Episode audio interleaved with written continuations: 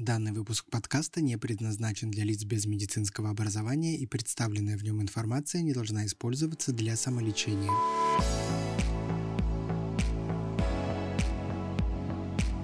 Здравствуйте, дорогие друзья, дорогие наши коллеги, слушатели. Мы рады приветствовать вас в очередной раз на нашем канале, научно-образовательном портале Общества детских дерматологов. И сегодня, как я вам и обещал ранее, мне удалось все-таки опять найти в плотном графике нашего дорогого гостя, который сегодня в нашей студии, а именно это Алексей Викторович Самцов, найти время, чтобы поговорить, как мы обещали, о системном изотретинаине, о системных методах лечения акне. У нас в гостях заведующий кафедрой дерматовенерологии Санкт-Петербургской военно-медицинской академии имени Кирова, доктор медицинских наук, профессор Алексей Викторович Самцов. Алексей Викторович, спасибо вам. Рады приветствовать вас вновь нашей студии.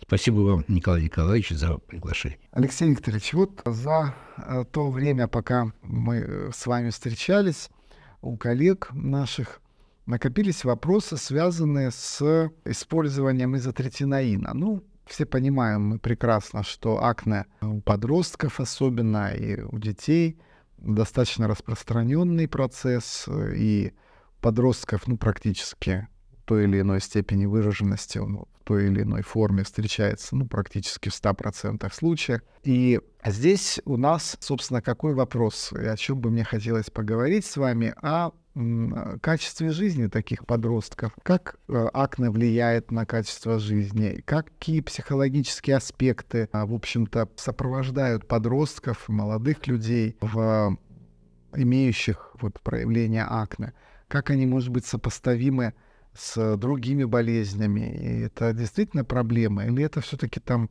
какая-то возрастная история и проблема каких-то психологического дискомфорта, она надумана? Николай Николаевич, я думаю, что, наверное, подавляющее большинство дерматологов прекрасно не только понимает, но и знает таких больных, подростков, которые страдают той или иной степени выраженности акта – и прекрасно знает, как это существенно влияет на их качество жизни. Здесь, конечно, надо рассматривать различные аспекты. Это мальчиков и девочек. Наверное, априори можно сказать, что эта проблема более выражена у девочек, чем у мальчиков. И когда даже несколько элементов появляется на коже лица, в этот период когда люди входят в новую жизнь, знакомятся с новыми людьми, это приводит к различным нервным психическим нарушениям. Причем степень выраженности, она ну, бывает независимо от выраженности тяжести заболевания. Часто, конечно, чем тяжелее акне, тем они в большей степени влияют на нервно-психические состояния, в том числе, но бывает даже один-два элемента могут привести чуть ли не к суицидальным попыткам и выраженной, выраженной депрессии при акции. Конечно, это очень большая проблема. Ну да, я соглашусь тоже с вами, будучи детским дерматологом и работая в основном с детьми, Конечно, иногда дети, особенно подростки, они страдают дисморфофобией. Два каких-то несчастных прыща, которые нам, взрослым, могут показаться какой-то глупостью, для подростка, особенно а, а, ранимого, например, могут явиться достаточно серьезной проблемой. А в этой связи, Алексей Викторович, у меня еще вот такой вопрос. А, как вы считаете, ну, вот мы сидим на приеме, врачи-дерматологи, видим пациентов, и э, мы оцениваем все-таки всегда в большей степени клиническую часть. Сколько высыпаний, насколько тяжело они выражены и так далее. И вопрос э, психологического состояния не всегда для дерматологов является неким фактором, который бы склонял врача в сторону усиления как бы терапии, назначения более интенсивных методов лечения, которые бы привели бы к быстрому или более значимому клиническому эффекту. Как вы считаете, вот мы должны руководствоваться в большей степени клинической частью и говорить, ой, да глупость, что ты там переживаешь, у тебя все нормально в сравнении с тем, как типа это бывает. Либо мы как-то вот должны этот аспект все-таки также расценивать как один из важных клинических симптомов. Николай Николаевич, я с вами полностью согласен, что как-то на приеме обычно на и психоэмоциональное состояние больного, в общем-то, обращается, ну, будем откровенно, мало внимания. И очень часто вообще не обращается. Назначается обычная терапия, и это далеко не всегда правильно. Конечно, если говорить об идеальном варианте, то в случае каких-либо признаков психоэмоциональных нарушений, даже, может быть, и пока слабо выраженных, желательно назначать консультацию психотерапевта. В том числе. Но вот я, знаете, к чему вас хочу подвести, да. спросить, Алексей Викторович. Какой такой аспект. Да, ну вот смотрите, есть, э, допустим, девочка какая-то зашла к нам в кабинет, и у нее, ну, на наш взгляд, ну, не такое уж прям тяжелое акне, но ее беспокоит, она уже там получала какую-то там терапию, допустим, не совсем эффективную и так далее. Мы можем врачам сказать, что, коллеги, если мы видим вот такое тяжелое как бы состояние психологического дискомфорта, то мы должны уже дать тогда хотя бы маленькие дозы, ну, системного изотретинаина, например, больным с акне. Как вы считаете? Либо, либо вы скажем, нет, давай терпи, и пока еще ты не исчерпала методы наружного лечения. Мне кажется, что как раз одним из показаний для назначения системной терапии является не только степень тяжести, которая в основе мы назначаем при исследовании тяжелых формах акне, а еще одним из показаний является как раз реакция пациента на выраженное на акне.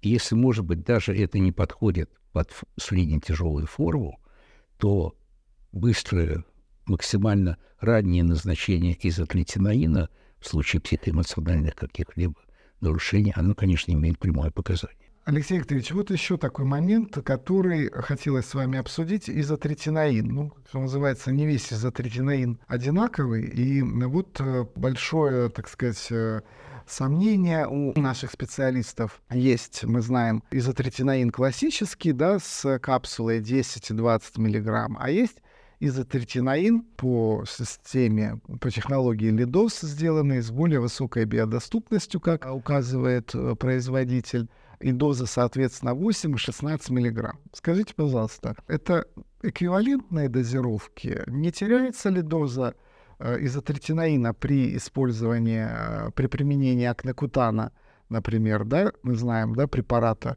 который произведен по системе ЛИДОС, либо э, теряется эта доза, и мы лучше назначим системный изотретинаин другой. На мой взгляд, технология изотретинаин Лидос, она предусматривает как раз отсутствие потери эффективности, несмотря на то, что назначаются меньшие дозы.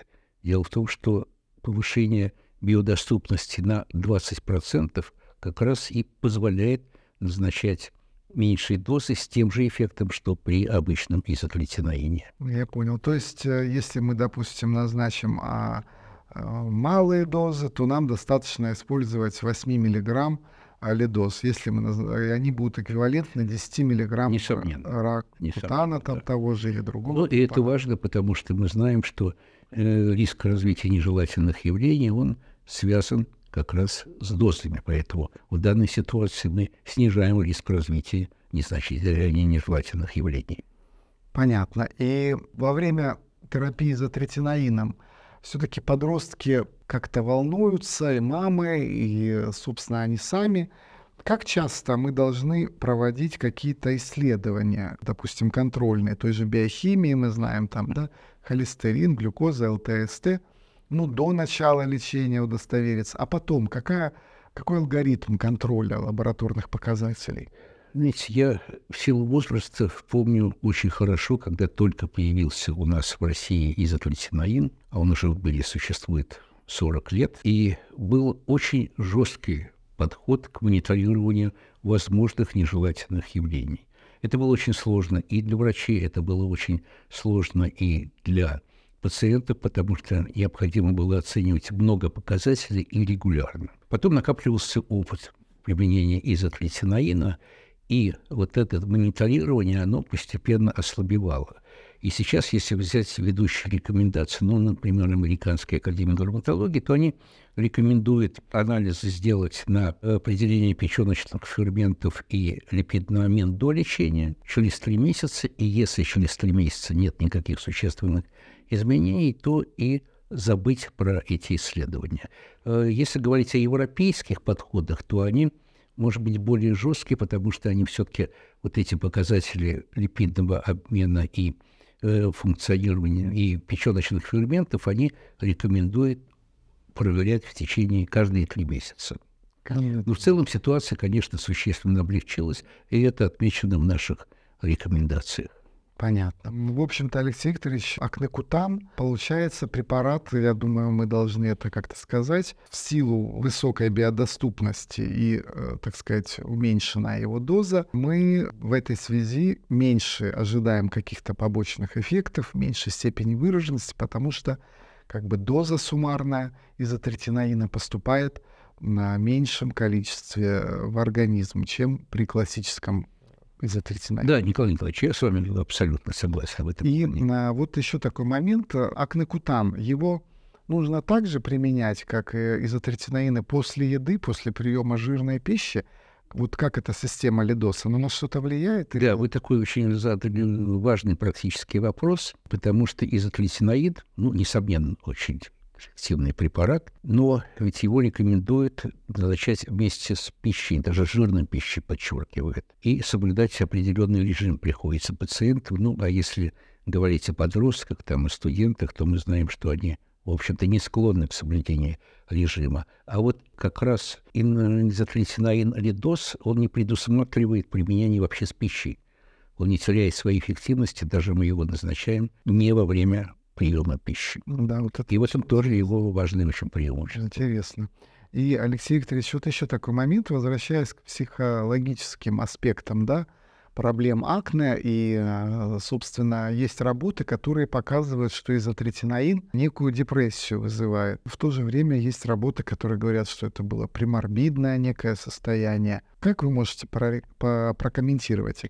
Знаете, я этими вопросами достаточно подробно занимался, и я коснусь немножко истории, которая сводится к тому, что больные, которые получали изотлитинаин, в ряде случаев заканчивали жизнь самоубийством. По этому поводу проводилось расследование независимыми экспертами каждого случая, поскольку это действительно событие очень важное, и было доказано, что ни в одном случае эти суициды не были связаны с приемом изотлитинаина. И вот это дискуссия по поводу влияния изоклесинаина на нервно-психическое состояние пациентов, она длится очень давно и не ослабевает. Мне приш...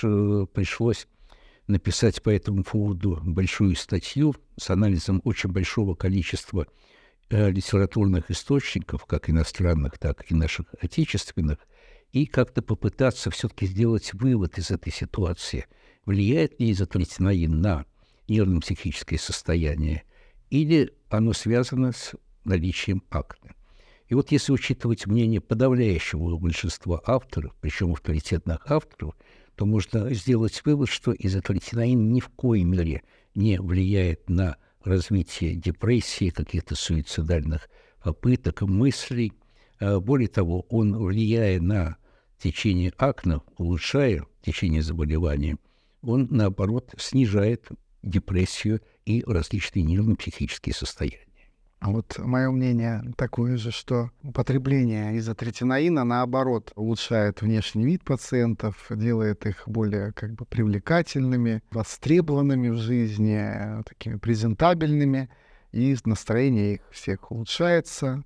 И депрессия, собственно, если она была вызвана акне, то уж точно, если э, акне были проблемой, то она уходит, и депрессия вместе с ними. Ну что ж, у нас в руках есть относительно новый инновационный форма изотретинаина, препарат акнекутан, который, во-первых, обладает высокой биодоступностью и, соответственно, дозировка в капсуле употребляемая ниже и ниже вероятность развития тех или иных побочных эффектов. Ну и, в общем-то, все те мифы и страхи, которые присутствовали мыслях и головах наших слушателей, я думаю, Алексей Викторович э, развеял в сегодняшнем нашем эфире и вопросы депрессии, суицида, что действительно очень важно. Вообще посмотреть проблему суицидов в Российской Федерации среди детей. Это колоссальная проблема после ковида, которая возникла и в период пандемии. Мы видим колоссальный рост и роль воспалительных различных заболеваний. Здесь необходимо нам, как врачам-клиницистам,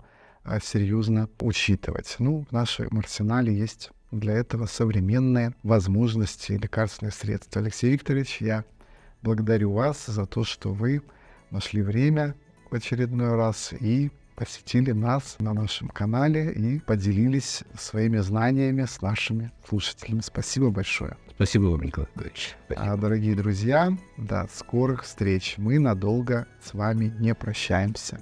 thank you